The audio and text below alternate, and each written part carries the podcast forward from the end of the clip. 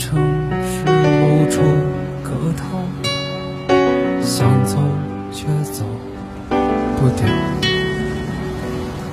不记得上次是谁给的拥抱，想不起忘了也好。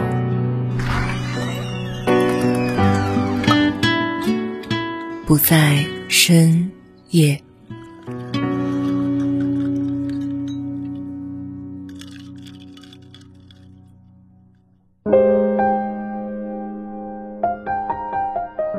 不在深夜，欢迎光临，我是秋晚。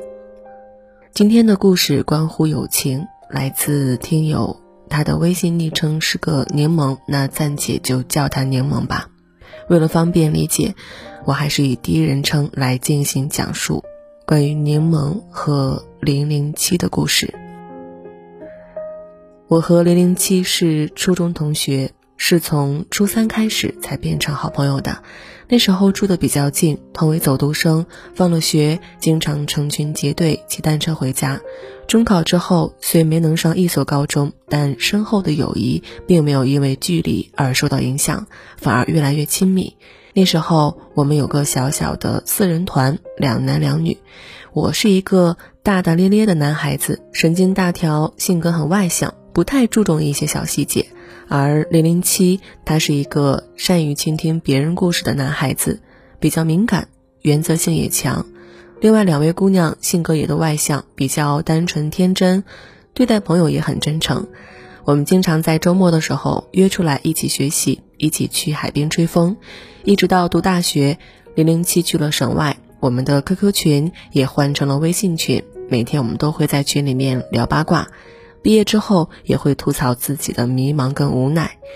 总之，这个小群体给了我很多安慰。我印象最深刻的是有一次我生日，在公司收到了一份新爸爸礼盒。我那时候就在想是谁，后面才发现是零零七送的。那时候真的很感动。虽然不在一座城市，但是总有朋友在牵挂着你。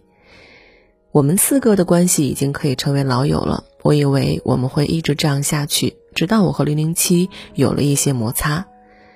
去年因为个人发展原因，我换到了零零七所在的城市。我记得刚到的那个晚上，他来接我，还帮我买了一些床上用品。我们像之前一样热络的聊天，一直忙到凌晨，大家才睡下。重逢的第一个夜晚总是美好的。换句话说，最美的重逢，也就在那第一天。某一天。零零七因为一些鸡毛蒜皮的小事指责我，我倒没觉得有什么，但是他自己却越说越生气，而且还非常的介意我的一些生活习惯。当时我就跟他道了歉，但是我一直觉得这些事情真的很小，小到神经大条的我居然没有发现他介意了。也是因为这件事，我第一次感到了尴尬。我们合租了一两个月之后，其他的问题又渐渐的浮出水面了。大家在一些观点上也出现了分歧，我觉得有分歧很正常啊，但是他觉得我在抬杠，后面我也就不太敢聊天。那时候他失业，我每天也要见机行事。其实来到这儿跟他合租本身也是暂时落脚，工作稳定之后，我也是打算搬走的，没有想打扰他的生活。后来我换了工作，我们两个。都算是失业了，于是我就约了他，加上另外一个朋友去旅游，想着缓解一下尴尬。旅游回来之后，大家就开始找工作，很快我们都上班了。但是不晓得什么原因，我总是感觉怪怪的，我总是觉得气氛不太对。于是后面我就找了个机会，告诉零零七我要搬走了。那天我们的对话很官方，我说这段时间打扰了。他说：“举手之劳。”中间还穿插了一句：“太棒了，以后又可以一个人自由的生活了。我终于有自己的空间了。”你别想太多，我没有赶你走的意思。也许说者是真无意，但是我听者有气。那几天一直睡不好。我们俩因为这件事情也很少在私人小区里面说话了。另外两个女孩子来问怎么了，我都说没事儿。但是尴尬一直都在，我感觉自己快要窒息了，于是就开始晚上下班去找房子。说实话，下班看完房子，地铁一个多小时回去真的很累。我去看了两个晚上，每次回到住处都被反锁在门口。我不知道他是不是故意的，也可能是习惯性动作吧。当天晚上，我告诉他周六搬走，零零七说了一句“好”。我说：“那到时候生活用品，比如洗衣液、纸巾，我带走一点先用着。合租的都清楚，大家会一起购买这些生活消耗品，所以我打算带走三分之一。况且我搬得太匆忙，实在没有时间去买。”当时他来了一句：“你拿去，能拿多少拿多少，我不会跟你计较那么多的。”当时我真是既无语又无奈。然后就去洗澡睡觉了。隔天上班的时候，我也是闷闷不乐。直到下午快下班的时候，他把我们的私人群解散了，然后还在群里发了一段文字，大概就是大家认识了十年了，不容易。那这个群今天要解散了，等等。那两个姑娘一脸懵，疯狂私信我，我也不知道说什么。但是最让我尴尬的就是，他出这种事情，让我晚上怎么回去啊？我都说了，我周六就搬走。等到周六会很晚吗？后来我也气不过，就打电话给我们共同的朋友倾诉一波。当晚虽然不想回去同住，但该来的总会来。我也想问问零零七到底是怎么想的，但也正如我所预料的，他回来的很晚，晚到我已经因为疲惫而睡着了。第二天一早我就收拾搬家，因为房子周日才能入住，所以我就先去酒店。住了两个晚上，这件事情听起来就这么狗血，有些细节在这里不是说的很清楚，但是关系很好的朋友就这么没了。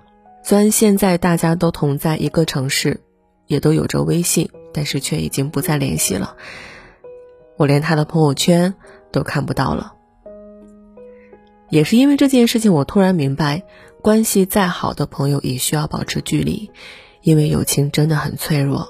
总需要有一方更愿意花时间与精力去维系。以上，其实当时在听柠檬讲了那么多之后，我总结了一个词，就是委屈。一句话，就是在他看来，作为朋友，我们都需要互相包容，不能只是我在退步。可是你委屈，我可能比你更委屈。一个人说另外一个人道理总是一箩筐一箩筐，丈八的灯照见别人，照不见自己。在我看来，没有什么感情是可以无限包容的，哪怕是父母，也会有无能为力、不想包容的时候。所以，对于友情来说更是如此。其实，人跟人的相处，更多还是一个分寸感的问题，因为每一个人都有自己的原则和底线，有自己受不了的问题。举个例子。我受不了对方吃完东西不收拾就摆在桌上，那对方觉得这无伤大雅，可是在我看来这就是很严重的一件事，对方就会觉得我无理取闹，一点鸡毛蒜皮的小事你至于吗？答案是，当然至于，因为对于我来说，吃完不收拾这是一件很难容忍的大事，这个就是大家的原则以及认知的不同，我们得接受大家认知不一样，不过。毕竟那么多年的好友，因为这些自己不在意的事情出现裂痕，放在谁那儿也都会有情绪的。我相信很多人也都经历过类似的事情。那如何解决这些情绪呢？有一个理论叫做旁观者思维，我们需要把自己从事件当中摘出来，用客观的角度来看问题，那这件事情就不会那么的困扰你了。山本文绪在他的《蓝》另一种蓝里面写过。人有的时候真的很奇怪，选择了会后悔，放弃了会遗憾，但完美只能是一种理想，而不可能是一种存在。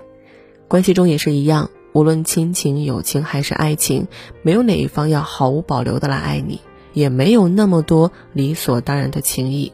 同样，那些在生活中为你让步的人，你要记得，那是值得珍惜的人。我是秋晚，一个倾听师。